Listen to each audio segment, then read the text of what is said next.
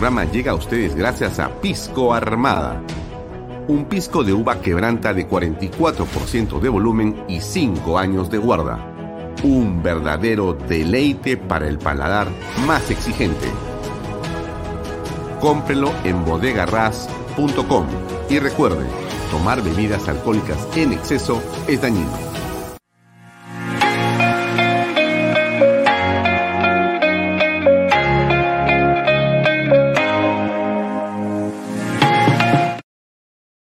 Coldwell Banker Realty Bienes Raíces.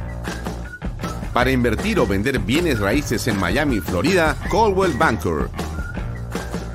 Coldwell Banker, la número uno hace 23 años en Estados Unidos y la número uno en Florida con más de 12 billones en ventas. Comuníquese con Jimena Prele al WhatsApp 001-305-904-0631. Coldwell Banker Realty, bienes raíces. Delop.pe Somos especialistas en transporte de carga regular. Transporte de concentrados de mineral. También transportamos material y residuos peligrosos. Y diseño y construcción en todo el Perú ubíquenos en nuestra web de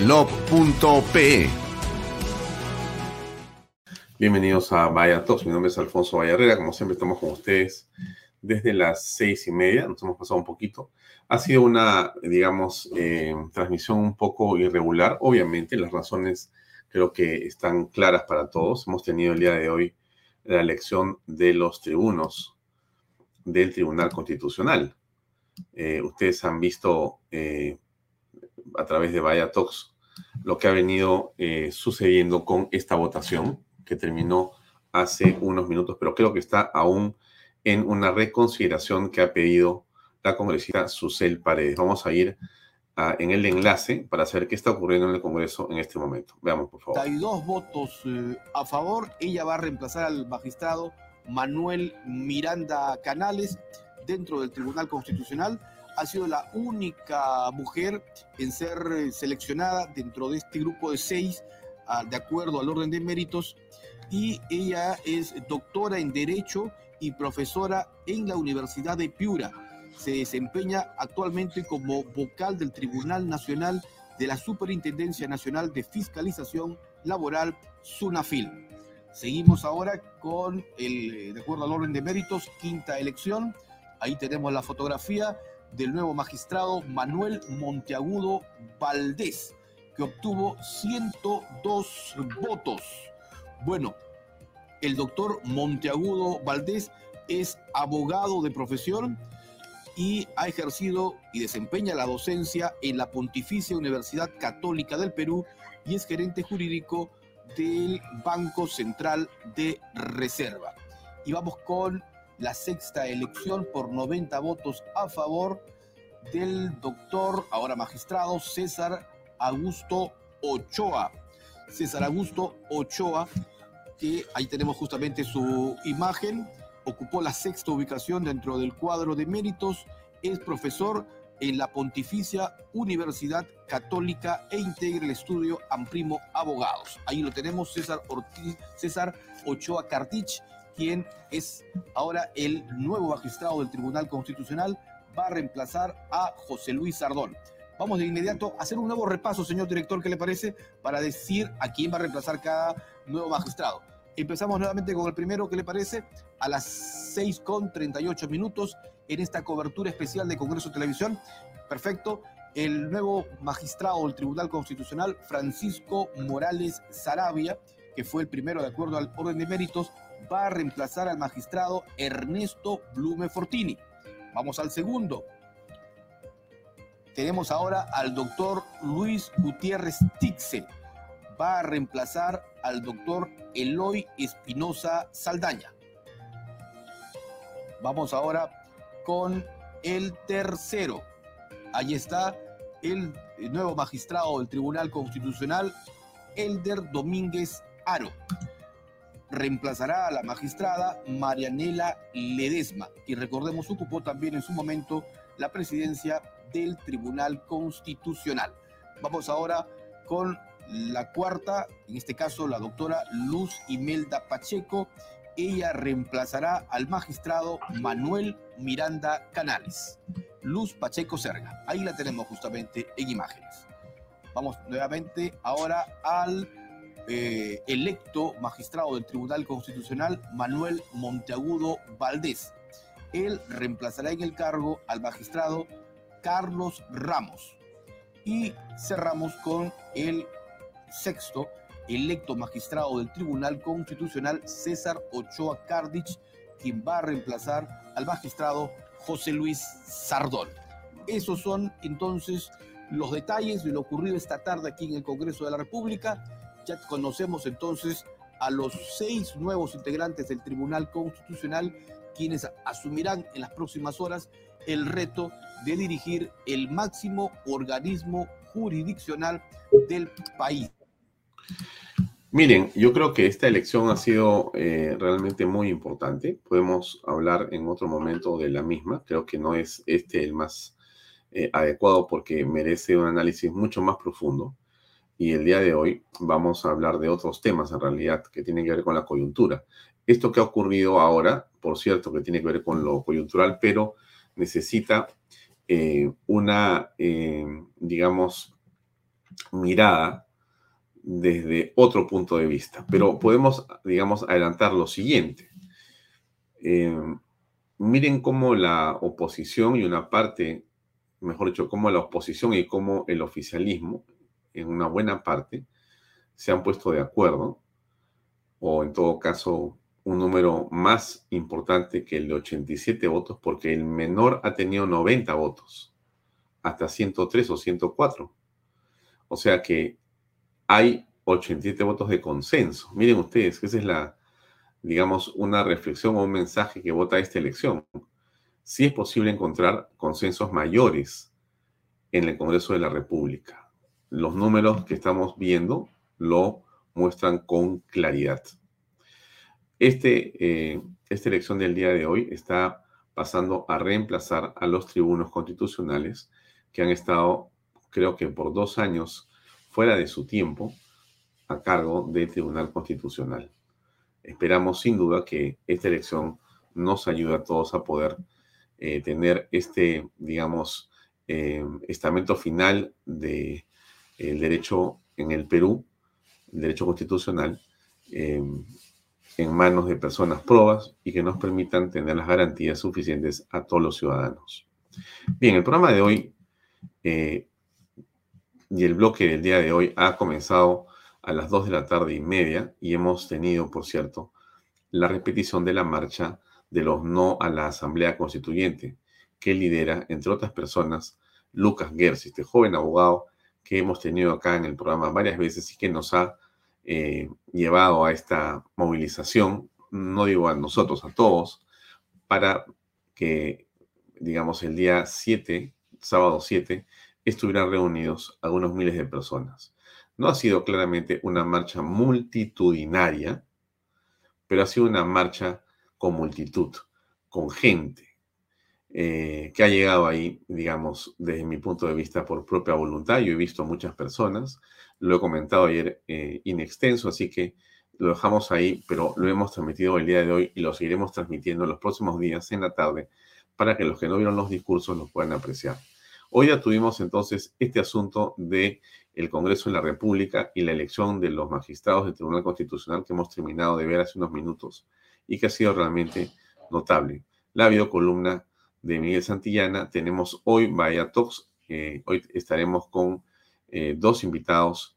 Uno de ellos es eh, Luis Benavente para conversar en torno al análisis político de lo que ocurre en el país en general con eh, estas idas y venidas eh, de las noticias, la corrupción, el desgobierno, las encuestas y demás. Y con eh, Carlos Galvez.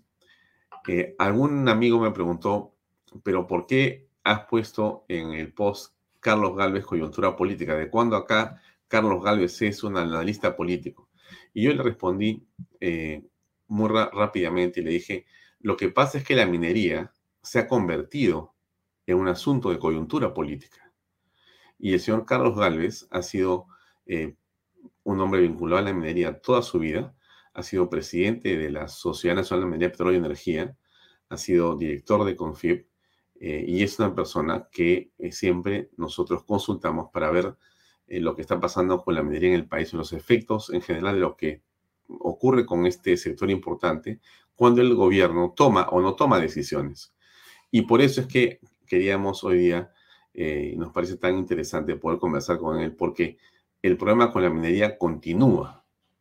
Mientras el señor Castillo tiene problemas con su tesis, mientras se va a Purímac a esconderse, mientras no contesta eh, a los eh, requerimientos de la prensa, el problema económico del país continúa y las minas siguen con problemas graves. Por eso hemos creído de enorme importancia conversar con Carlos Galvez el día de hoy.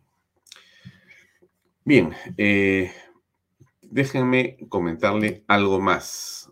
E, esa es nuestra eh, diapositiva del programa de hoy. Está Luis Benavente y Carlos Galvez, coyuntura política. Muy bien.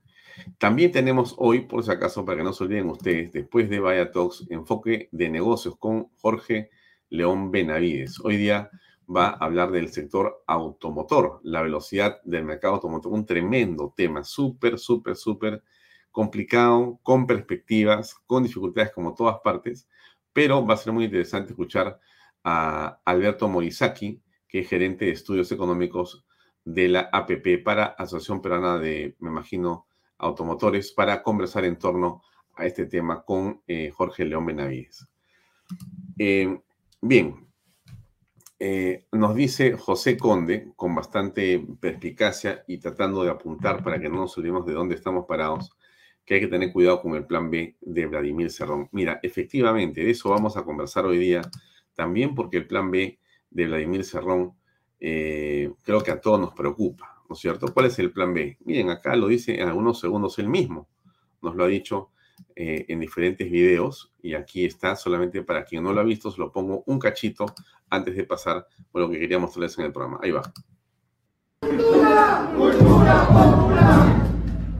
Ahora nos dicen, eh, estamos en una lucha constante por el tema de la constitución política.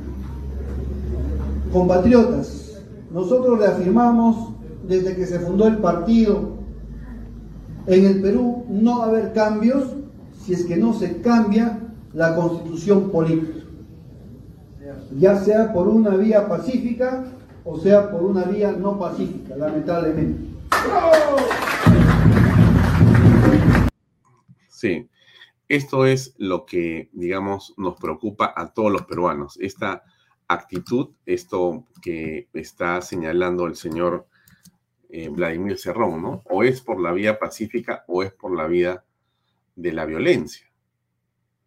Muchas cosas podemos decir al respecto. Miren, eh, Jenny Vilcatoma, que ustedes conocen perfectamente porque la hemos entrevistado acá varias veces, eh, se suma o, pone el día de hoy eh, un post muy preocupante y se refiere a las continuas, digamos, situaciones de peligro y amenaza que ella está recibiendo en realidad, como ustedes saben, ocurren amenazas contra César Combina, que es candidato de Renovación Popular a San Isidro. Eh, ocurren amenazas contra el conserje del edificio donde estaban los sobrinos del presidente, se ha ido a Colombia. Han ocurrido amenazas contra Carolín López, la que ha estado hablando en torno a los temas de los sobrinos del presidente de la República. Ocurren amenazas contra Sacha, que habla contra Cerrón y compañía y contra, por cierto, el presidente de la República. Hay amenazas contra eh, la eh, periodista o los periodistas de Willax. Hay eh, amenazas contra la doctora Jenny Vilcatoma y en general con todos los que se acercan al poder y que están detrás de lo que ocurre con Vladimir Cerrón, bueno, se producen situaciones de amenazas sospechosas. Nadie sabe de dónde vienen, nadie sabe exactamente de quiénes son. Podemos sospechar de dónde vienen, pero no sabemos de quiénes son. Ciertamente, la policía aún no logra encontrar a las personas que están detrás de estas, digamos, eh, amedrentamientos, pero eso es cierto, ¿no es cierto? Entonces, le hemos eh, invitado a Jenny Vilcatoma para que ingrese y nos cuente qué está pasando. Vamos a ver si logramos conectarnos con ella unos segundos. Pero antes de eso, solamente para poner este, en autos a todos, este es un pedacito del reportaje de Panorama, unos segundos para recordar qué está pasando con la tesis del señor Pedro Castillo. quien habla no ha participado como asesor de esta tesis. Yo he sido profesor de un curso y por profesor de un curso no es el asesor. Al plagio y a los validadores inexistentes se suma un hecho gravísimo. Gerardo Gaitán Meregildo asegura que no fue el asesor del presidente. Después de consignar el nombre de la universidad, el título de la tesis, los autores, Castillo Terrones José Pedro, Paredes Navarro Lilia Ulcida, aparece el nombre del asesor, Gerardo Gaitán Meregildo.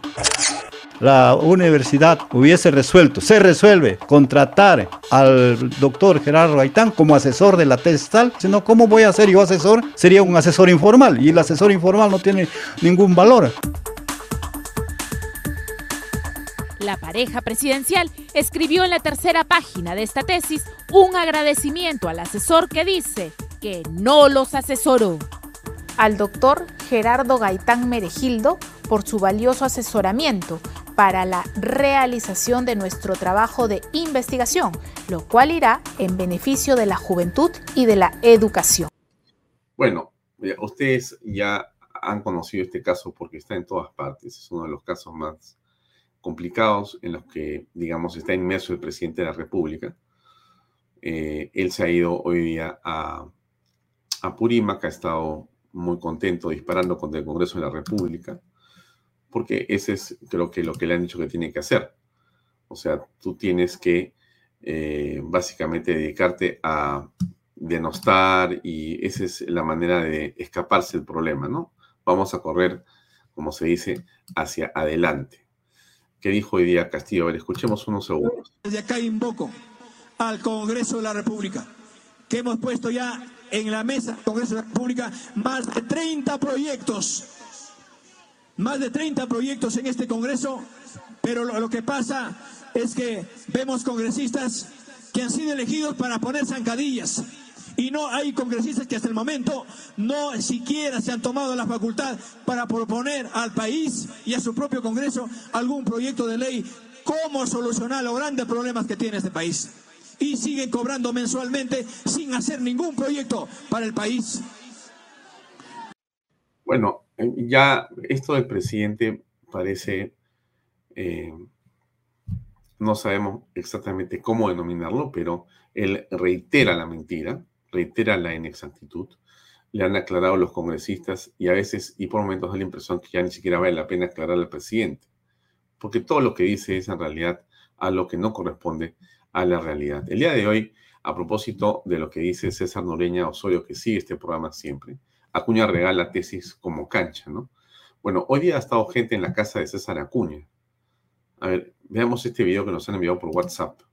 Estamos aquí muy cerca de la casa de César Acuña, se ha desatado toda una turba de gente gritándole maldito patria. Nos estamos acercando para poder ver cuántas personas son. Ya llegó la policía, llegó el serenazgo. Vamos a ver cuánta gente ha venido por acá.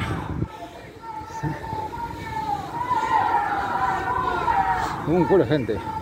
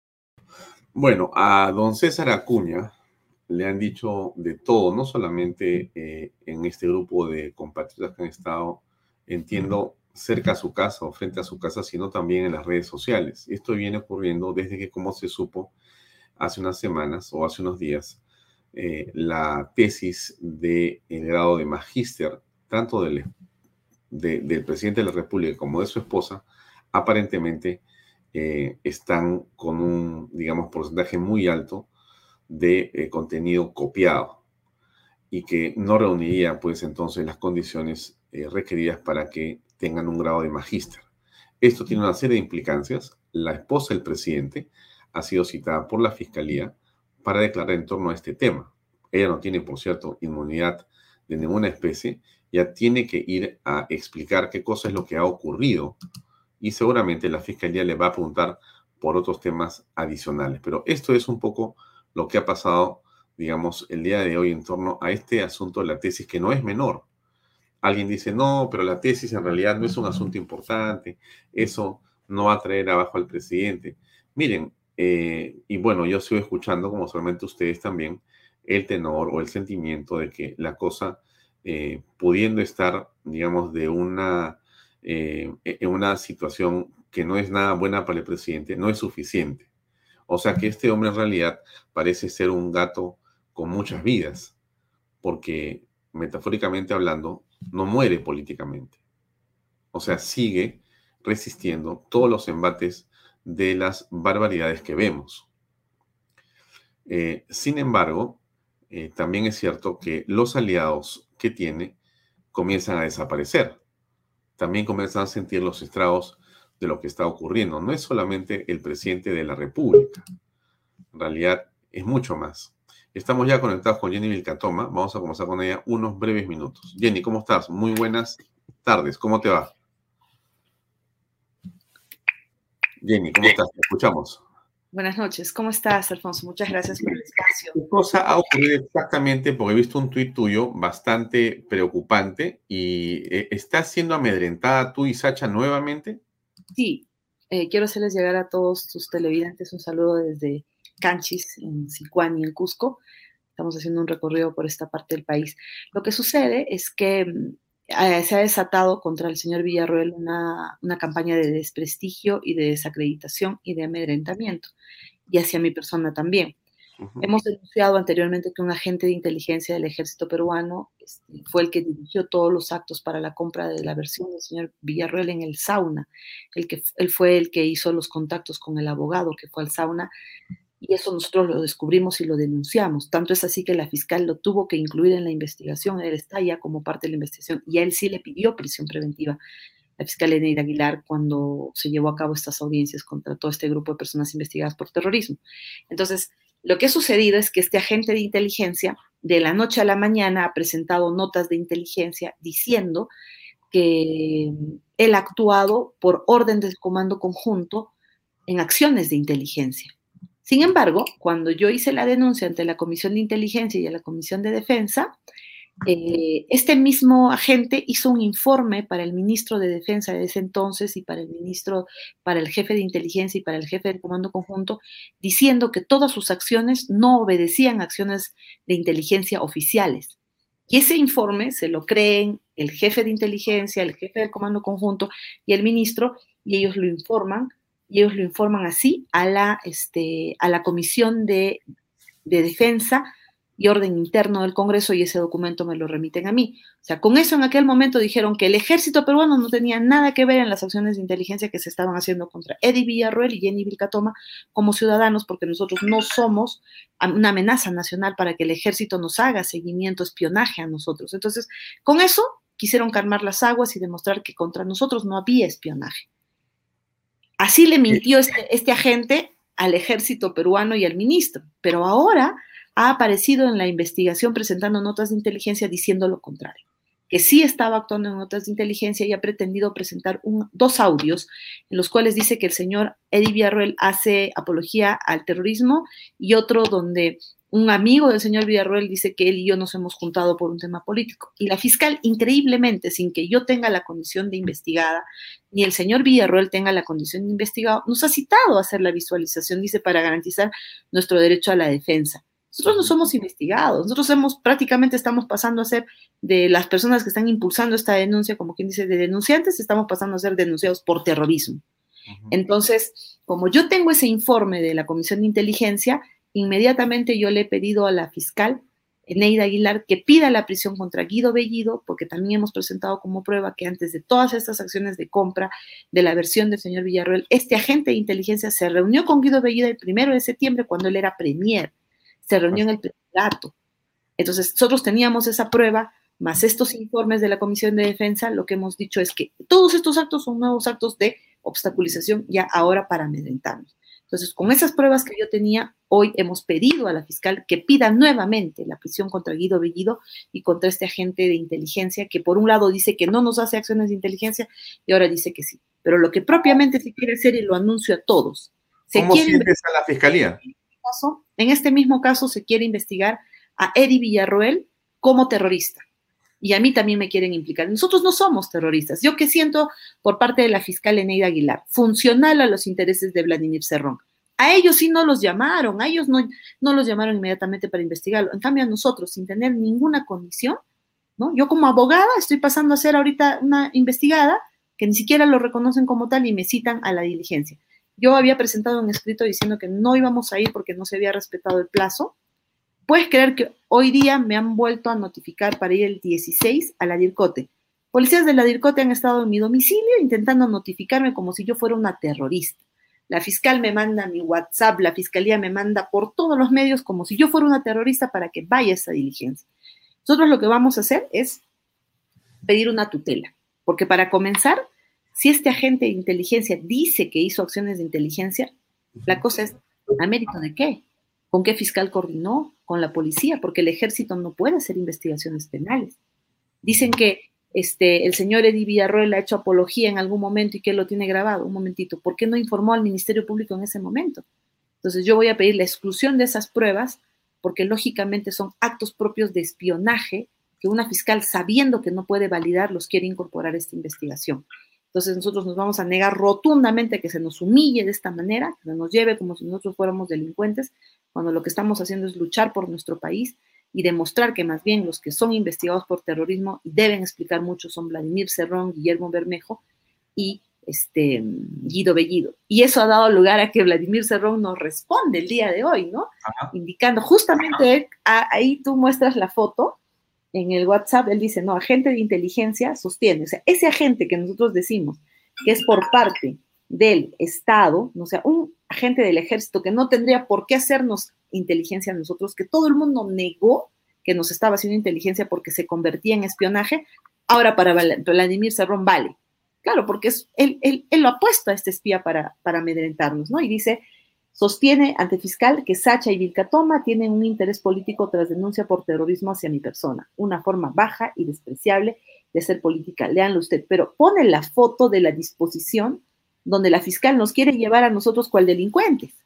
Entonces, aquí lo que vemos es que la fiscalía está respaldando a Vladimir Cerrón. Y eso hay que decirlo con, con, con el nombre completo. Y nosotros, de denunciantes, estamos pasando a ser prácticamente investigados por terrorismo. Jenny, para terminar, ¿te sientes con temor? Sí, por supuesto que sí. Perseguida, imagínense, ¿cómo ya vamos a resistir que el ejército peruano a, a, ponga un espía y nos, haya hecho reglaje de la peor manera, se haya metido a mi casa, conoce el interior de mi domicilio, ahora tiene el valor de meterse a la investigación intentando que nosotros seamos investigados. O sea, en cualquier momento nosotros nos van a meter presos inventándonos un falso delito de terrorismo que nosotros no hemos cometido. Es una persona que lucha frontalmente contra el terrorismo. Y algo que quiero aclarar, que Vladimir Cerrón quiere usar de manera este, reiterada. Y tú y muchas personas que me conocen son testigos. Cuando yo estaba en plena investigación o en plena digamos, armando este, este caso con el señor Villarroel y con otro caso que tengo por lavado de activos, por, porque he presentado pruebas muy graves ante la Fiscalía, este, yo fui de pronto notificada por el Jurado Nacional de Elecciones en septiembre, casi a fines, otorgándome una resolución que autorizaba la creación de un partido político con el nombre Perú Más. Es decir, esto fue totalmente posterior a los hechos de terrorismo que, que, se imputan a Vladimir Cerrón. Fue posterior a aquellos que quisieron comprar su testimonio en el sauna. Ahora él quiere demostrar en la investigación, y que la fiscal lo tome en cuenta, dice que ahora todo lo hemos inventado Sacha y yo para crear un partido político y perjudicar. Lo cual es totalmente falso porque la resolución de creación de este partido tiene fecha septiembre casi a fines, cuando ya todo había ocurrido. Ahora, otra cosa es que el señor Villarreal y yo prácticamente tenemos que pasar las 24 horas al día defendiéndonos, presentando pruebas y lógicamente él ha visto mi trabajo y se quiere sumar a crear este partido, pero nada tiene que ver con el delito de terrorismo, con el financiamiento que tiene que investigarse ya han recibido de los Quispe Palomino. Entonces, eh, nosotros estamos ahora defendiéndonos legalmente, pero sí queremos hacerles conocer a toda la ciudadanía. En este momento, Sacha y yo estamos en un grave riesgo, porque no solamente es que Vladimir Cerrón quiera que se nos investigue por terrorismo, sino la fiscal Eneida Aguilar ¿no? está asumiendo un rol muy, muy delicado en contra de nosotros. O sea, gracias a nosotros esa fiscal tiene ese caso. No tenía nada, Alfonso, cuando empezó su investigación. Yo tuve que llevar, poniendo en riesgo incluso la vida de Eddie, a entregar todos los videos, los audios que ustedes conocen, poniendo en riesgo mi vida también. Ahora, de la noche a la mañana, nosotros somos los delincuentes y eso no lo vamos a permitir y les pedimos a todos estén muy atentos porque sí tenemos miedo que el próximo paso sea atentar contra nosotros porque prácticamente somos la pieza clave en esta investigación. Y reitero algo más, esta fiscal debería ser destituida de su cargo porque el general Larriola ha comentado, ha dado a conocer que él había pedido la prisión preventiva, que se haga el pedido, perdón, de detención preliminar judicial contra Vladimir Cerrón, Guido Bellido, Guillermo Bermejo, con allanamiento, de cerraje, incautación de sus domicilios, con pruebas. La fiscal Eneida Aguilar, despreciando todo tipo de pruebas y de hechos, simplemente les pidió una comparecencia con restricción. Por ese hecho yo la voy a quejar y voy a pedir su destitución, porque es un riesgo en este caso, está en contra de la lucha contra el terrorismo. Muy bien, Jenny, te deseamos éxito y estamos siempre eh, en contacto y a tus órdenes para poder transmitir cualquier nuevo acontecimiento en este proceso. A tus órdenes siempre. Cuídate mucho. Buenas noches. Bien, amigos, era Jenny Vilcatoma desde alguna parte del Perú eh, comentando un hecho que es absolutamente delicado, ¿no? Aparentemente ella, que pasa de ser la abogada de una persona que está confesando lo que ocurre alrededor de Vladimir Cerrón ahora termina siendo ella y eh, su cliente involucrados de una manera, por decirlo menos extraña. Vamos a conversar ahora con Luis Benavente, que ya está conectado con nosotros. Lucho, ¿cómo estás? Buenas noches, ¿cómo te va? Buenas noches, Alfonso.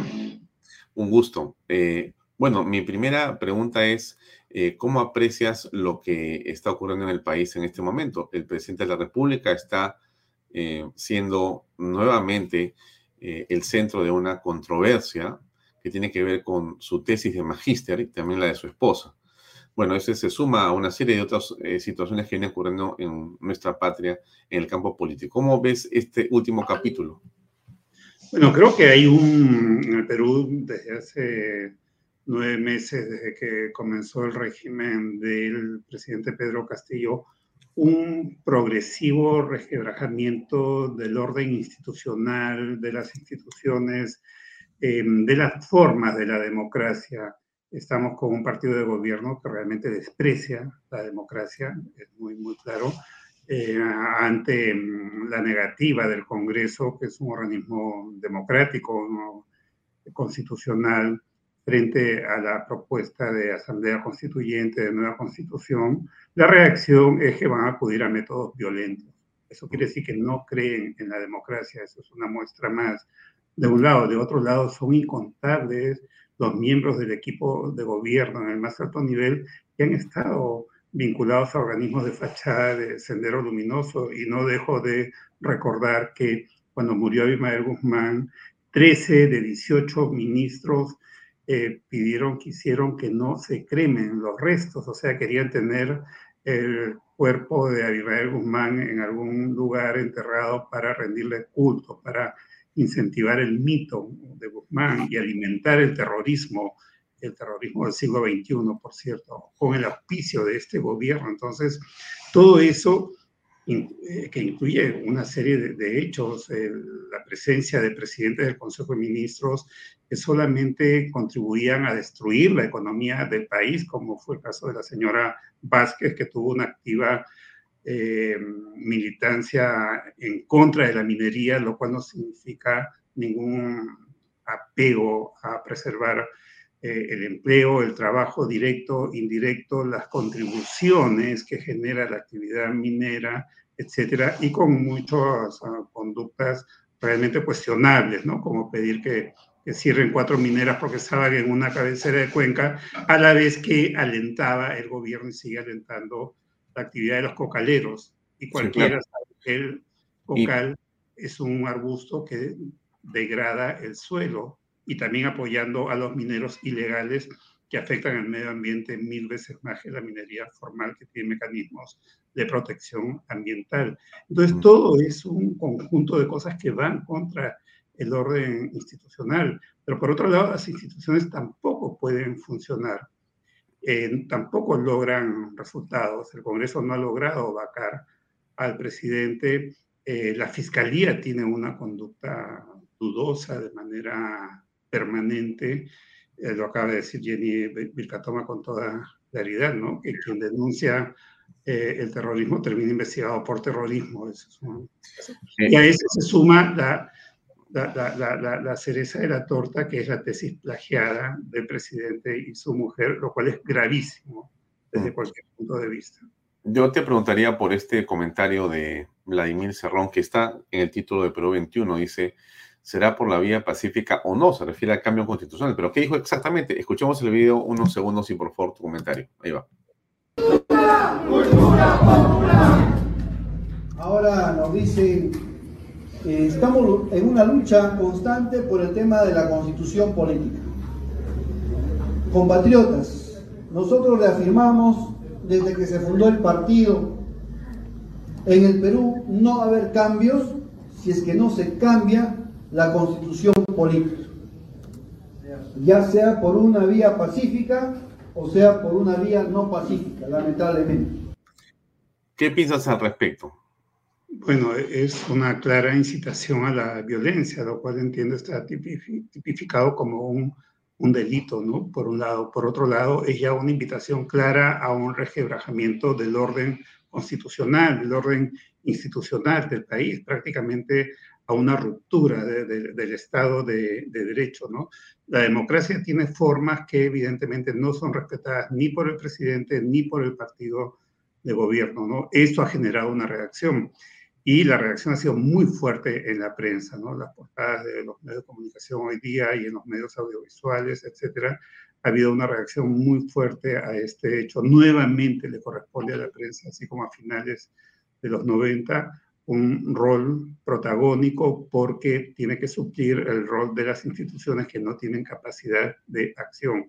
Y a eso habría que sumar también, y hay que analizarlo con más detalle, yo no tengo información como para hacerme un juicio completo, pero entiendo que sin mayor debate se ha designado a los nuevos miembros del Tribunal Constitucional, hecho que es complicadísimo. Recordemos que justo en esa circunstancia fue que eh, el expresidente Vizcarra dio un golpe de Estado cuando se estaba designando. Claro, pero, esta votación eh, más bien es sorprendente porque ha tenido entre 90 y 102 votos por cada uno de los tribunos. O sea, no ha sido ni siquiera 87, ha sido bastante más de eso mínimo requerido. Ha habido un consenso.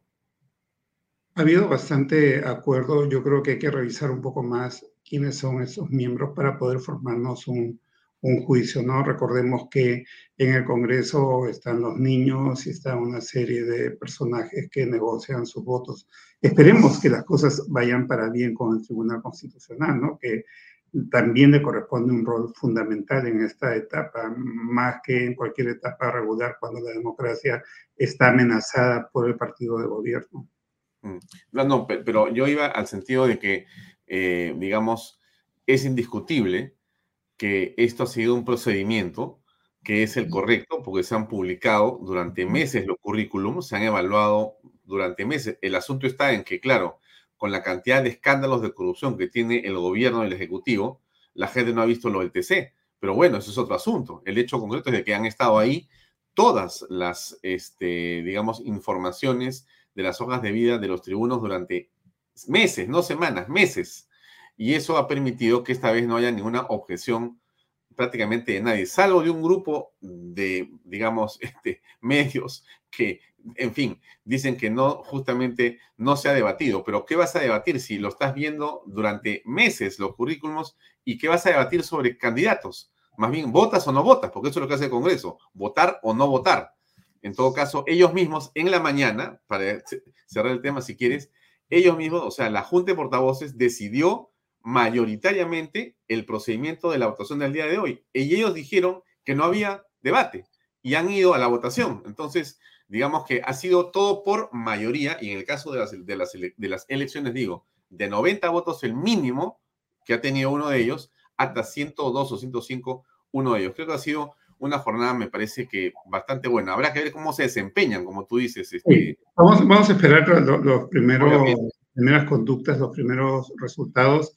Y claro, eh, al Tribunal Constitucional, repito, le corresponde un rol excepcionalmente particular, que, que ya lo tiene, ya es mm. el que debe garantizar, interpretar y garantizar el funcionamiento, el cumplimiento de la Constitución, ¿no? Pero en un momento en que el orden democrático está amenazado por el partido de gobierno y por la fuerza que puede tener y con todos los artilugios que estamos viendo, con todas las irregularidades, entonces le, va a tocar un rol muy, muy importante. Entonces sí, yo creo que hay una expectativa en ese momento y vamos a esperar las primeras conductas de los nuevos miembros del Tribunal Constitucional. Sí, este, a mí por lo menos me deja una buena eh, sensación hasta este momento el hecho de que una gran cantidad de voceros oficiosos del caviaraje nacional han denostado contra esta elección en los últimos minutos y horas. Y eso ya de por sí me deja tranquilo sobre la elección de los tribunos, pero habrá que ver, como tú dices bien y coincido contigo, estimado Lucho, en que lo que importa de un tribuno no es lo, el currículum, lo que importa son sus votaciones, porque de eso se trata. ¿Cómo van a votar? ¿Cuáles son sus argumentos para votar? Ese es el tema central, pero ha habido consenso, eso es lo importante. Ahora, te preguntaría sobre el tema del presidente de la República, porque, bueno, es un poco ocioso, según algunas personas, hablar del tema de las encuestas, pero de todas maneras a mí me parece central preguntártelo. Eh, ¿Qué está ocurriendo con el tema de la popularidad del presidente, de la aprobación de su gestión? Y eso, ¿cómo puede impactar dentro de este proceso político en el que estamos inmersos ahora? ¿Cómo lo aprecias tú? Creo que es parte de un proceso de autodestrucción política de parte del gobierno. Todo gobierno, más aún en una etapa inicial, aún en un país presidencialista donde no hay un parlamentarismo que te requiera hacer una mayoría en el Congreso para poder hacer gobierno al estilo europeo, requiere ganar aliados, requiere un respaldo político, y este gobierno lo ha ido perdiendo de una manera asombrosa. Parte de ese respaldo político, ese respaldo social. Eh, eh, las encuestas no son las encuestas, son el respaldo social que representa. Y para un proceso de reformas o un proceso supuestamente revolucionario como el que quiere Perú Libre, requiere un respaldo social y cada vez tiene menos apoyo popular. Pero eso se suma también a otros respaldos políticos que ha ido perdiendo y que va a perder ese gobierno el apoyo de la izquierda caviar virtualmente lo, ha perdido. La izquierda caviar participa en el gobierno y esos ministros cuando salen del gobierno lo primero que hacen es dar un, portazo y despotricar en contra del gobierno que los alojó hasta minutos antes. Han perdido el, el respaldo de la Iglesia Católica pues la cúpula de la Iglesia Católica, es muy izquierdista en algún momento, incluso el cardenal Barreto fungió de vocero presidencial, anunciando prácticamente el, reemplazo del primer ministro Torres, y generó una reacción tan fuerte en Torres, tan ofensiva, que evidentemente hubo un, un manifiesto de, respuesta, un comunicado de respuesta de, de la conferencia episcopal peruana. Entonces está perdiendo respaldo popular, está perdiendo respaldo político caviar, está perdiendo respaldo de la Iglesia Católica. Los gobernadores día a día se van sumando a un rechazo, lo cual es muy importante, desde mm, el presidente de los gobiernos regionales, el gobernador de Cusco y otros gobernadores como el de Apurímac, que el día de ayer ha manifestado su malestar por el tema de las bambas, que en vez de ser resuelto por el gobierno, es alentado por el gobierno. Entonces, es un presidente que va jugando solitario, se va a quedar solo. Ahora solo tiene Perú Libre, un partido con mucha proximidad a ideas de terrorismo, muy cuestionado, por cierto, un partido que no cree en la democracia, un partido autoritario, marxista, leninista, neo-estalinista, etcétera, ¿no? Creo que la pérdida de las encuestas es parte de ese proceso de aislamiento político. Eh, dos preguntas. Una, eh, el, gobernador de Apurímac el día de hoy dijo algunas cosas interesantes frente al presidente de la República. Quiero ponerlas, son dos minutos. Y después quiero preguntarte, para terminar, estimado eh, Lucho Benavente, es, ¿qué opinas de lo que tú has señalado como contexto en relación a la popularidad del presidente y del gobierno? Yo te pregunto a ti, ¿cómo crees que eso puede influir en la campaña electoral que todavía no comienza, pero que está a puertas de arrancar, porque es en octubre la elección? Entonces, el gobierno tiene, eh, digamos, candidatos oficialistas u oficiosos, pero en todo caso, en todo el Perú. Entonces, este, esta desaprobación puede, digamos, terminar por traer abajo a Perú Libre y sus aliados o no va a pasar nada. Pero pongo lo del gobernador de Apurímac, porque de hecho es importante también para la conversación que voy a tener después con Carlos Vales. Lo voy a compartir para que lo escuchemos un segundo, por favor. Posible que el Premier se esté burlando del pueblo de Cotabambas. Hoy día se ha comprometido a estar en Pumamarca y no ha ido, señor. Ha ido solamente el viceministro de la PSM. No es posible, presidente. Cuando en Cusco hacen un paro, va ministro, va viceministros, va el premier, hasta van la gente que le echa flores. En Cusco ustedes firman, presidente, con sus ministros actas comprometiendo los intereses de Apurímac. Y hoy día se burlan de Apurímac, de los hermanos de Fuerabamba, de Huancubiri. Ellos, hermanos, están protestando. Ha paralizado las bambas, señor presidente. Ordena a su premier que tenga la valentía de ir allá a Cotabambas y poder sentarse en la mesa y dar solución integral al proyecto que tenemos en las bambas. Presidente, cada día que pasa, Apurímac pierde 3 millones de soles. Paralizamos obras, no hay trabajo. Hay desempleo, presidente. Así como tratan a Cusco, también de esa misma manera traten a Purima, presidente. Somos un país unitario. No podemos marginar a Cotabambas, a Purima, presidente. Que el Premier se ponga los pantalones y vaya allá a Cotabambas a negociar con los hermanos de Huancubir y Fuerabamba, Chila. Señor presidente, espero yo que esta semana se dialogue en Cotabambas y demos solución. De verdad, nosotros estamos cansados por las paralizaciones que no hacen permanentemente en Cusco. Estamos por ello proponiendo la construcción de un corredor económico trasandino que va a beneficiar tres provincias, Cotabambas, Antabama y Aymaraes. El gobierno regional está haciendo expediente técnico, el perfil, con licencia social también de 17 comunidades. Esperemos que el Ministerio de Transporte y Comunicaciones financie también, son 250 millones.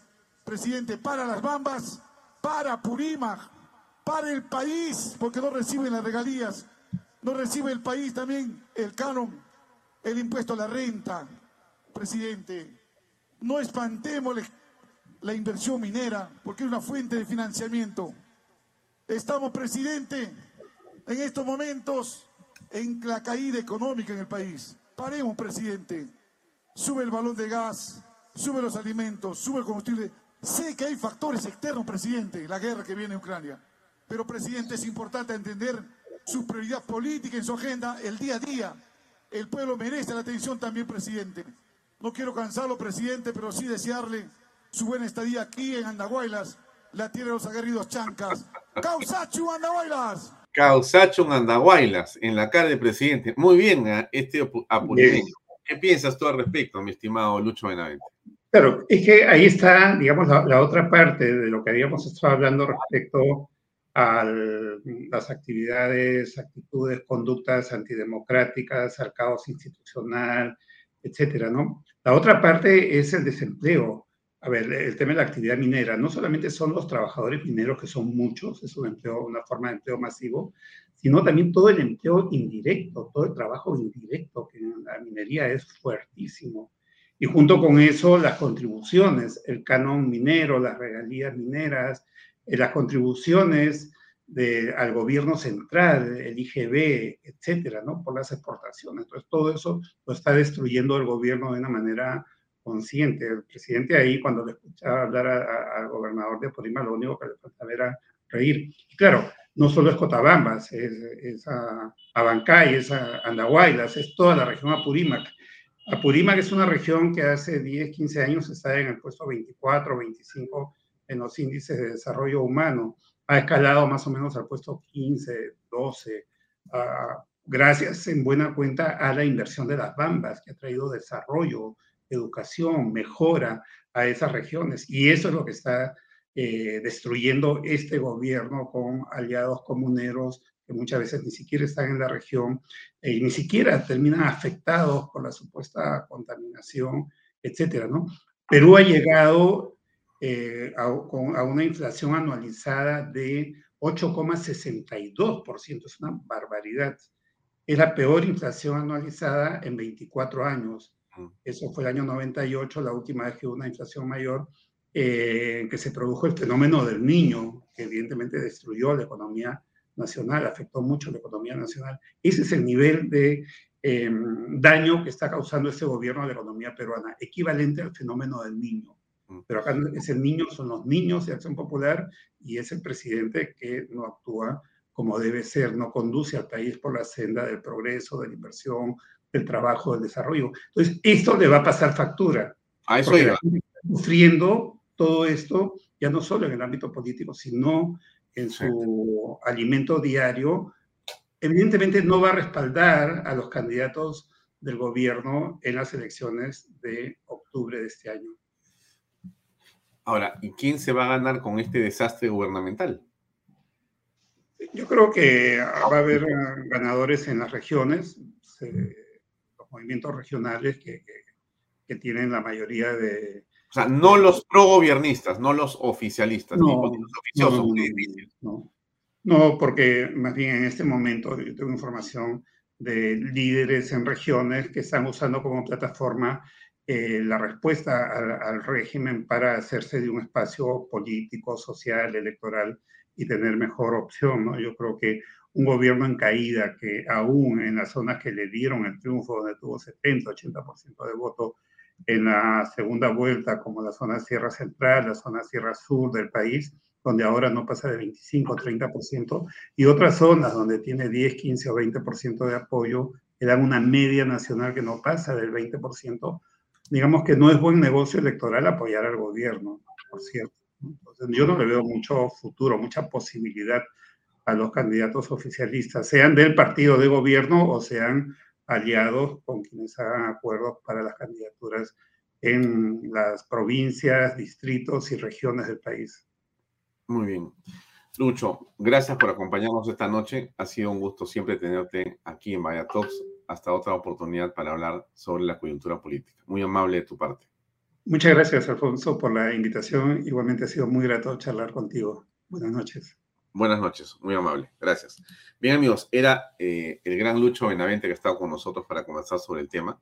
Él se ha referido, eh, estamos ya con Carlos Gálvez aquí conectados. Déjenme eh, saludar a Carlos Gálvez. Carlos, ¿cómo estás? Buenas noches, ¿cómo te va? Buenas noches, Afonso. Como siempre, un gusto estar contigo. Gracias por acompañarnos. Gracias por acompañarnos. Para precisar en torno a las votaciones que hemos visto en el Congreso de la República, me parece eh, para efectos de informarle al público que sigue Vaya Talks eh, y ver los números reales de lo que ha ocurrido, comentarles lo siguiente en, en, estricto eh, apego a las cifras. Miren ustedes, discúlpame un segundo solamente, Carlos, para precisar esto, porque me parece clave también para que lo que conversamos contigo. Esta es la votación, este es un cuadro elaborado por el periodista del comercio Martín Hidalgo, que ha publicado hace unos segundos. Esta es la votación eh, del magistrado César Augusto Ochoa el día de hoy hace unas 40 minutos. Está la votación a favor y en contra. Ha tenido 90 votos a favor y han votado por él 14 de Perú Libre, 24 de Fuerza Popular, 15 Acción Popular, 13 de APP, 1 Avanza País, 5 Renovación, 5 Somos Perú, 4 Cambio Democrático, 4 de Podemos, 3 de los Moraditos, Anderson y Luis Picón, 90 votos. Es muy importante esto porque aquí, como ustedes están apreciando, la votación de este tribuno ha sido una votación multipartidaria. Multipartidaria en realidad. Salvo Perú Democrático, que es el bloque del señor, eh, si no me equivoco, Bermejo, eh, lo demás eh, está alineado. Y bueno, cuatro de, de, Perú Libre. Igual es el caso, creo que están viendo ustedes la del señor Monteagudo. Déjenme salir y volver a entrar para que ustedes puedan apreciar el caso de Monteagudo. Disculpen que me extienden esto, pero me parece importante que ustedes puedan apreciar lo que ha ocurrido para que tengan completa la figura y la fotografía de estas votaciones, que como ustedes saben, el tribunal es un ente fundamental. Miren, mañana vamos a estar con un expresidente del Tribunal Constitucional para conversar en torno a este tema, que es el doctor Ernesto Álvarez. Él no pudo estar hoy porque está en clases, pero me ha ofrecido estar mañana para conversar con ustedes y con nosotros sobre esta votación, lo que significa. Pero miren ustedes, el que ha tenido 102 votos, en la anterior que le mostré, había tenido 90 votos. Este ha tenido 102 votos, que este es el doctor Manuel Monteagudo, donde ha tenido, bueno, 15 de Perú Libre, 24 de Fuerza Popular, 15 de Acción Popular, 13 de APP, 9 de Avanza País, 9 de Renovación Popular, cuatro de Somos Perú, cuatro del Cambio Democrático, cuatro de Podemos, tres de los Moraditos, Anderson y Luis Picón. En este caso, también ha estado en contra o se ha abstenido Perú Democrático de Bermejo. Los demás están alineados. 102 votos, una votación impresionantemente, digamos, este, de respaldo a la votación de este magistrado y en general de todos eh, vamos a ver en unos segundos qué fue lo que dijo Mari Carmen al respecto, pero eso lo dejamos ahí para conversar en un segundo. Ahora estamos con Carlos Galvez. Y yo quiero regresar a la pregunta de un amigo que me dijo hoy, pero a ver, ¿cómo es eso que, Carlos Galvez es este, analista político? Yo dije, perdona, el asunto de la minería ya es un asunto de coyuntura política. Y yo he hablado aquí, amigos, de Vaya Talks durante toda la semana pasada y la anterior. Tenemos varios spots hechos de Canal B sobre la minería y vamos a seguir haciéndolos en torno a lo que pasa con Southern, con las Bambas y con las demás empresas mineras y la minería en el país. Vamos a repetir hasta el cansancio la importancia que tienen el PBI, la cantidad de puestos de trabajo que tiene, el encadenamiento productivo. Todo eso lo vamos a repetir mil veces con Carlos y después de Carlos, porque creemos en la minería plenamente. El punto está, y para eso lo invité a Carlos, es, bien, en este digamos, mare magnum de noticias, Carlos, que tiene que ver con la corrupción, ¿correcto? O sea, con los temas de que si está o no bien la tesis del presidente, que si los sus sobrinos entraban por la puerta principal o por la puerta de servicio para ese Gobierno, si iban con su carro o con cargo de una empresa, etcétera, etcétera, etcétera. La pregunta es, en ese, digamos, distractor, ¿qué pasa con la minería? Pues la minería es central, pero sigue con problemas o ya se resolvió todo, ya fue en la PCM, arregló el asunto de las Bahamas, ya está asado en a toda máquina. Cuéntanos cuál es el estado de este importante sector de la economía peruana, por favor. Bueno, para empezar, acabamos de escuchar justamente el mensaje del gobernador regional Lantarón, que es el gobernador regional de, Apurímac, eh, reprendiendo al presidente de la República porque el gobierno no está haciendo lo que tiene que hacer con las bambas, haciéndole ver las pérdidas que significa para Apurímac y para el país, cosa que el presidente y su gabinete debieran estar pensando. Y todo la pérdida de empleos y de oportunidades que se van dando precisamente por estas paralizaciones. Ahora, la cosa no solo queda ahí porque es una seguidilla, que no, no, voy a remontar a los cuatro eventos que se presentaron en Ayacucho cuando estaba la señorita Mirta Vázquez, este, el caso de Cuajone, eh, inaceptable, este caso de las bambas es interminable, y, y como eso siguen y siguen, porque también hubo el evento de Antamina. Pero dentro del contexto general, Hay algo que no quiero que pase bajo las líneas del radar, y es que en marzo ya nosotros en un artículo lo habíamos previsto y habíamos dicho que este, el gobierno, o sea, el Estado a través del gobierno, no estaba cumpliendo con brindar la información al EITI. ¿Qué cosa es el EITI? Es el Extractive Industries Transparency Initiative, que es un esfuerzo que hemos venido haciendo las empresas eh, con el trabajo ciertamente del Ministerio de Energía y Minas, que maneja la Secretaría Técnica de esto, y con información abierta brindada por la SUNAT, con autorización individual de cada una de las empresas. Hemos llevado 16 años dando la información de los aportes tributarios de la industria extractiva, mineros y eh, de hidrocarburos. En marzo ya venía el, eh, el, Estado, estaba ya con las orejas jaladas porque no venía cumpliendo. Pues ha llegado el momento en que el EITI ha suspendido temporalmente al Perú de su participación en esta iniciativa. ¿Algo ha pasado, algo ha pasado acá? Ah, ya. No, te estamos viendo perfecto. Ya, ok. Este, nos han suspendido temporalmente y tenemos plazo hasta septiembre para este, ser reincorporados.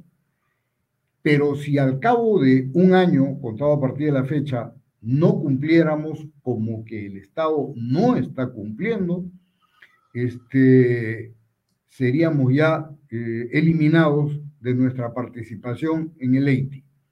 El EITI es una organización internacional que precisamente permite eliminar los mitos respecto de los aportes de la industria extractiva al Estado.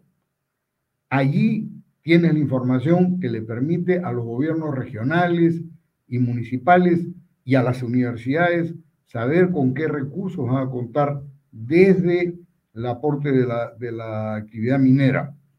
Y finalmente, el trabajo continúa para poder eh, monitorear y reportar abiertamente cuál es el uso de esos recursos desde estos gobiernos regionales y municipales. Como todos sabemos, este, por más que eh, el señor Castillo cacaree en contra de la corrupción, este, dime de qué te ufanas y te diré qué te falta, decía mi abuelita. Y entonces, eh, aquí están escondiendo la información, alimentando los mitos sobre los aportes de la industria extractiva al, Estado y, por supuesto, impidiendo que se sepa debidamente las fuentes y uso de fondos este, en beneficio de la población. Eh, eh, Ahora, eh, la población no puede reclamarle al Estado porque no saben qué, dinero se están recibiendo. me gustaría compartir nuevamente el video de el gobernador de Apurímac, porque yo creo que ha sido bastante puntual y creo que es una llamada de atención eh, y una actitud de valentía de este hombre hacia el presidente de la República, hacia el gobierno en general, pero ha sido muy importante que lo haya dicho en Apurímac frente al presidente. Escuchémonos, por favor, para comentarlo más extensamente, Carlos. Es posible que el Premier se esté burlando del pueblo de Cotabambas. Hoy día se ha comprometido a estar en Pumamarca y no ha ido, señor. Ha ido solamente el viceministro de la PCM. No es posible, presidente. Cuando en Cusco hace un paro, va ministro, va viceministros, va el premier, hasta van la gente que le echa flores.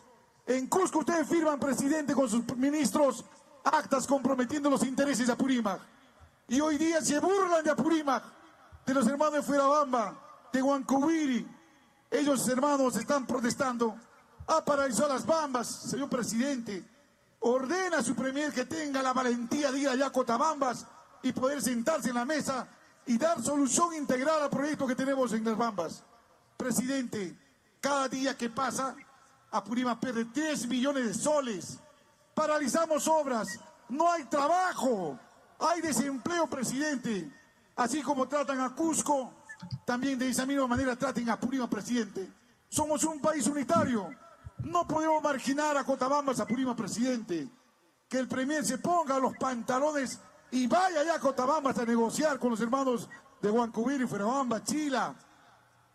Señor presidente, espero yo que esta semana se dialogue en Cotabambas y demos solución. De verdad, nosotros estamos cansados por las paralizaciones que no hace permanentemente en Cusco. Estamos por ello proponiendo la construcción de un corredor económico trasandino que va a beneficiar tres provincias, Cotabambas, Antabamba y Aymaraes.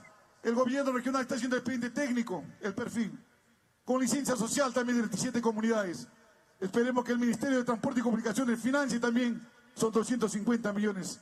Presidente, para las Bambas, para Purímac, para el país, porque no reciben las regalías, no recibe el país también el canon, el impuesto a la renta. Presidente, no espantemos la inversión minera, porque es una fuente de financiamiento. Estamos, presidente, en estos momentos en la caída económica en el país. Paremos, presidente. Sube el balón de gas, sube los alimentos, sube el combustible. Sé que hay factores externos, presidente, la guerra que viene en Ucrania. Pero, presidente, es importante entender su prioridad política en su agenda, el día a día. El pueblo merece la atención también, presidente. No quiero cansarlo, presidente, pero sí desearle su buena estadía aquí en Andahuaylas, la tierra de los aguerridos chancas. ¡Causachu, Andahuaylas! Causachu, Andahuaylas. Antes de tu comentario, este, Carlos, un breve, una breve mención al auspicio que tenemos y regresamos, por favor. Unos segundos. Invierta en terrenos en Paracas con los portales ubicados a solo 25 minutos del aeropuerto de Pisco y ahora a muy poco tiempo de Lima por la nueva autopista. Por eso los terrenos aquí se revalorizan rápidamente. Regístrese y aproveche las ofertas online. PBM Plus, proteínas, vitaminas y minerales y ahora también con HMB, recuerde, vainilla y chocolate. No olvide que el ejercicio favorece su sistema inmune y que una buena alimentación es su mejor defensa. Compre PBM en boticas y farmacias a nivel nacional. Para más información, visite la web pbmplus.p y sígalos en Facebook y en Instagram. Delop, especialistas en transporte de carga regular, transporte de concentrado de mineral, también transportan material y residuos peligrosos y diseño y construcción en todo el Perú. Entra a la página web de lo.pe. Pisco puro armada, pisco de uva quebranta de 44% de volumen y 5 años de guarda. Un verdadero deleite para el paladar más exigente. Pisco puro armada, cómprelo en bodegarras.com. Y no se olvide que tomar bebidas alcohólicas en exceso es dañino. Bueno, ¿qué te pareció lo del gobernador de Apurímac? Me parece muy adecuado. Es lamentable que el presidente de la República sea tratado de esa manera, pero la verdad es que es tal el nivel de indignación regional por la indolencia del gobierno respecto de este, la falta de participación del, del gobierno precisamente en la resolución de conflictos. Este, si algo ha ocurrido es que se ha acrecentado el número de conflictos, se ha agravado la característica de estos conflictos. Y en el Ministerio de Energía y Minas, lo que se ha hecho, en lugar de eh, contratar a personal o mantener personal de resolución de conflictos, lo que se ha hecho es incorporar a los gestores de los conflictos. Y entonces este, ahora hay, la situación es más complicada, porque los, los bomberos, los que debieran ser los bomberos, son los que están atizando el fuego. Y además tienes a prefectos y subprefectos este, ligados al MOADEF que están generando condiciones inaceptables este, para poder trabajar. En esas condiciones es muy difícil pretender que se den nuevas inversiones y quien más sufre cuando se postergan las inversiones son precisamente aquellos que están buscando un trabajo formal y decente. Aquí en realidad tenemos para repartir este, para todo el mundo, porque no solamente una cuestión de estos manejos este, sociales inadecuados, también hay los problemas de la legislación laboral. Ahí se la está pasando de cantora la, ministra de, Trabajo, este, pero está eh, también poniéndole palos a la rueda de la bicicleta. Eh, en lugar de facilitar la contratación de personal este, formal sin tantas exigencias que las cumple un mínimo de personal de trabajadores, estamos hablando de no más de 2% de la, de la población laboral del Perú. Este, eh, eh, ¿Qué cosa es lo que estamos haciendo? Debiéramos, ¿por qué es que el Estado, por ejemplo, no aplica la misma normatividad laboral que el sector privado? Porque simplemente es incumplible y lo saben. Mm. Entonces, ¿cuál es la lógica? No los entiendo. No los entiendo. Ahora, eh, eh, hace una semana, hace una semana, en la ciudad de Lima, se llevó a cabo este evento relacionado a la minería que organiza justamente Jorge León Benavides, que se llama Expomina. Eh, nosotros hemos estado ayudando a Jorge León, hemos hecho toda la difusión posible en Canal B para apoyar esta, esta reunión tan importante eh, y Jorge nos cuenta que ha habido 30% más de asistentes que en Mejor Expomina y esta es la octava edición. Fíjate lo que te digo. ¿eh? Eh, fue en el Jockey Plaza. Estaba repleto de stands, repleto de proveedores y de mineros y de gente vinculada a la minería. Una enorme expectativa realmente parecía como el mejor momento de la minería. Era sin duda, como dijo bien Jorge León, un reencuentro, ¿correcto?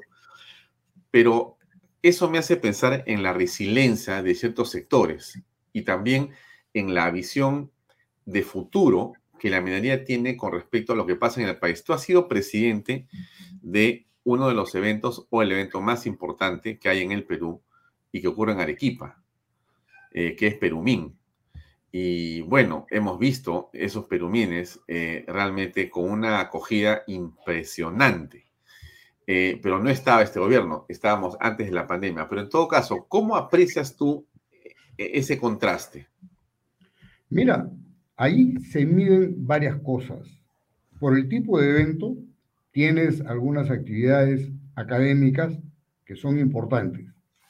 En segundo lugar, tienes una labor de networking que es muy apreciada porque esa es la manera de hacer negocios, tomar los contactos correspondientes. En tercer lugar, es la parte comercial, las ruedas de negocios y las operaciones comerciales que se cierran durante el evento. Y esa es la parte que yo quisiera saber cómo va la tendencia, porque no se trata de que haya mucha gente la pregunta es cuántos negocios se han hecho, cuántos proyectos están por construirse de inmediato. Estamos en una etapa precisamente en que se están terminando los proyectos más grandes, que Yabeco está ya prácticamente concluido en mayo o junio, debe estar empezando ya operaciones este, gradualmente en un ramp-up. Pero de ahí para adelante, terminada la ampliación de Toromocho, ¿qué te queda?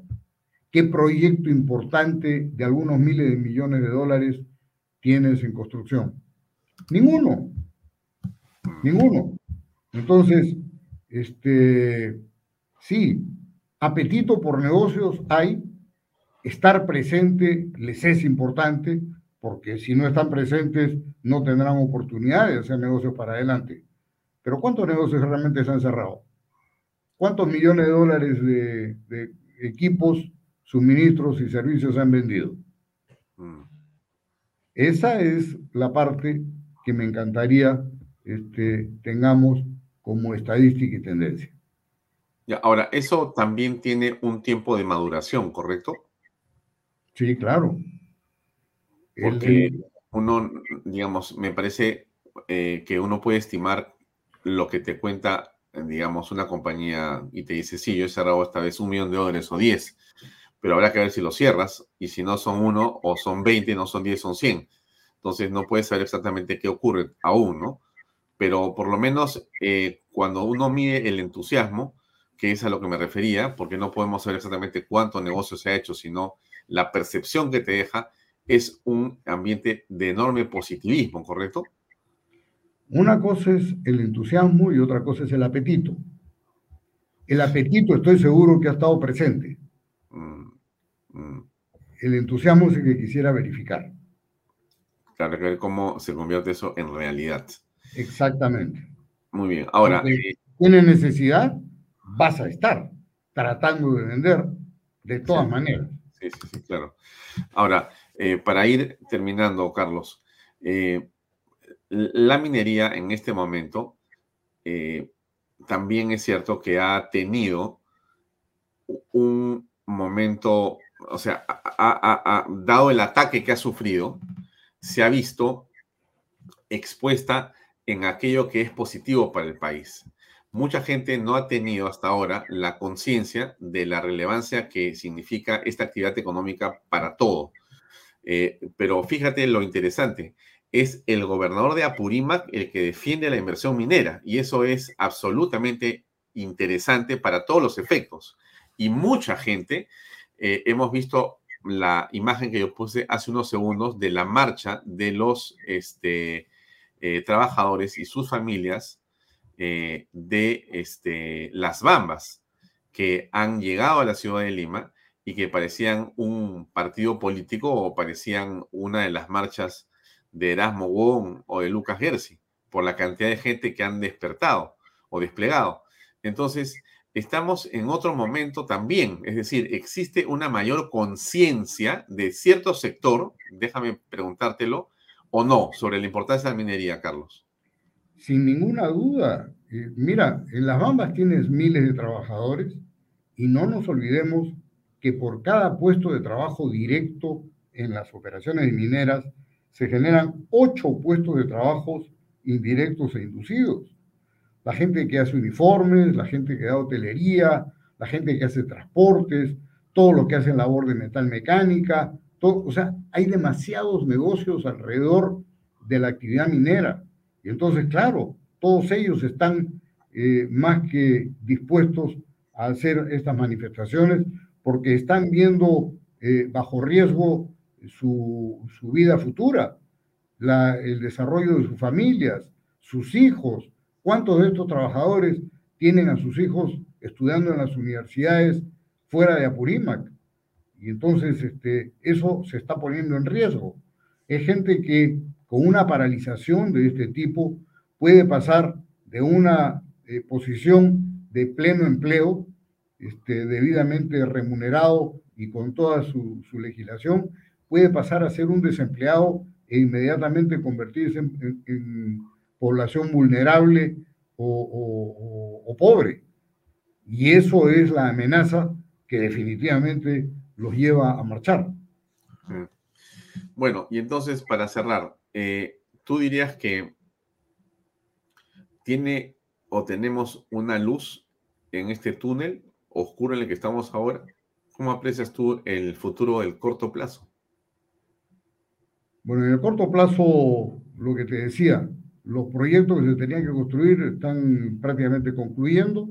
Las operaciones, lamentablemente, están viéndose perturbadas. Las Bambas no está contribuyendo con lo que debiera de contribuir. Felizmente, Cuajone se ha recuperado y, yo entiendo que todas las, las minas están haciendo sus mejores esfuerzos por maximizar sus niveles de producción es lamentable ver que los justo los meses que más eh, eh, que mejores precios había hemos tenido paralizaciones y hemos tenido obstáculos. El precio del cobre en estos momentos ya está en 9.150, 9.200 eh, dólares por tonelada, cuando estuvo hasta en 10.800. Y hemos dejado pasar tontamente, este, y después se quejarán que quieren poner más impuestos. Pero ¿de qué impuestos están hablando si lo que tienen que hacer es producir para poder de allí cobrar impuestos?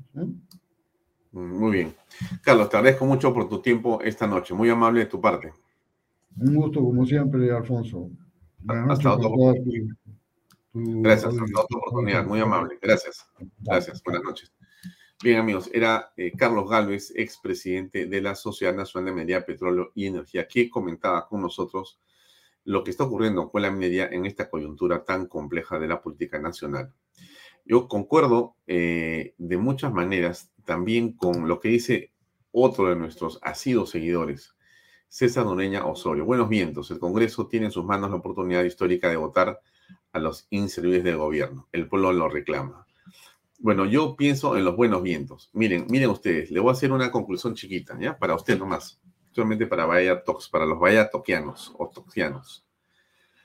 Eh, yo creo que el Congreso eh, ha tenido en Mari Carmen Alba a una persona que ha tenido o que ha este, desarrollado una empatía importante en las últimas semanas. Quizá ella estaba muy preocupada por ser una presidenta del Congreso que tenía que mantenerse más bien neutral frente a los temas políticos.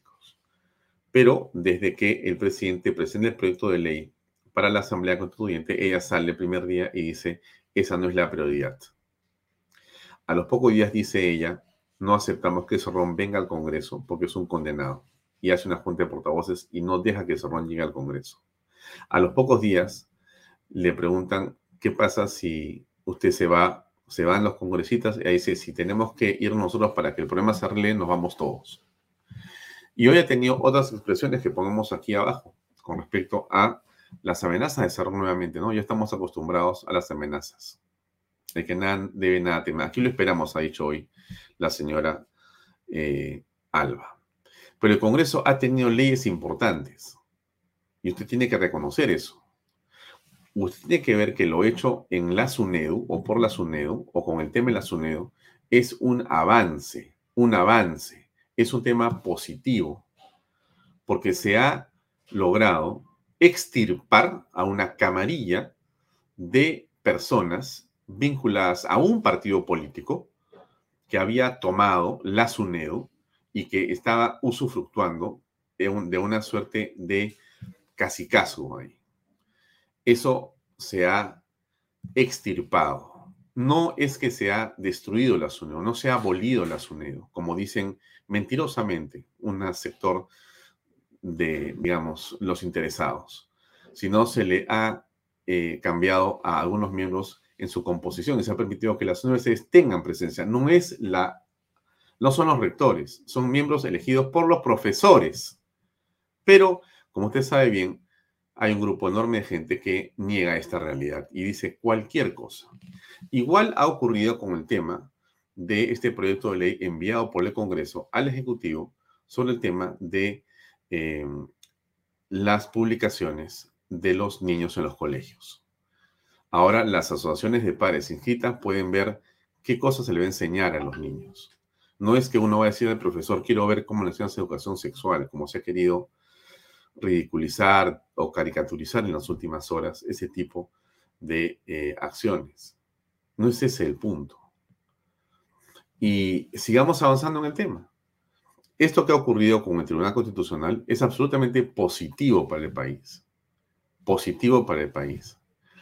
Entonces, dentro de, digamos, dónde nos encontramos, yo le preguntaría a usted si usted cree que estamos con el vaso medio vacío o medio lleno. Yo entiendo, déjeme que decirle algo más, que no estamos con un gobierno como el que queremos, que es un gobierno donde la corrupción se sale por las ventanas, con un hombre que es casi un hombre enfermizo en la mentira, pero a pesar de ello, a pesar de ello, sabiendo y queriendo todos los peruanos que eso termine lo antes posible, estamos, creo, tratando de avanzar y se están logrando ciertas cosas positivas.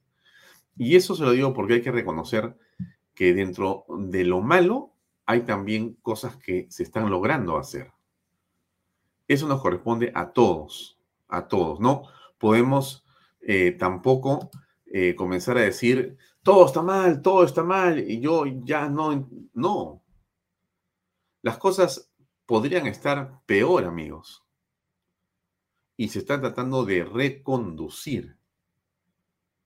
Hay gente que no le gusta lo que ha pasado con la SUNEDO, que no le gusta que se haya eh, presentado un proyecto de ley para que los padres puedan ver qué cosa pasa con la educación de los niños. De acuerdo. Pero hay quienes creemos que eso es mejor, que eso es bueno, como lo del TC, como tantas otras cosas que están ocurriendo en este Congreso tan desprestigiado. Positivas. Positivas. Mucho que hacer, mucho que corregir, mucho que arreglar, por cierto que sí, pero estamos tratando de avanzar y hay que mirar siempre, insisto, el vaso medio lleno y no necesariamente el medio vacío. Ahí termino. Mañana nos vemos a las seis y media en punto. Gracias por acompañarnos. Buenas noches. Este programa llega a ustedes gracias a Pisco Armada. Un pisco de uva quebranta de 44% de volumen y 5 años de guarda un verdadero deleite para el paladar más exigente. Cómprelo en bodegarras.com y recuerde, tomar bebidas alcohólicas en exceso es dañino.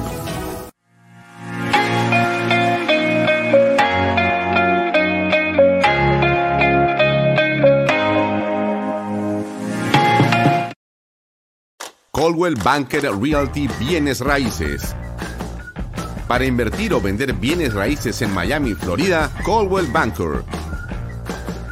Coldwell Banker, la número uno hace 23 años en Estados Unidos y la número uno en Florida con más de 12 billones en ventas. Comuníquese con Jimena Prele al WhatsApp 001-305-904-0631. Coldwell Banker Realty, bienes raíces. Delop.pe. Somos especialistas en transporte de carga regular,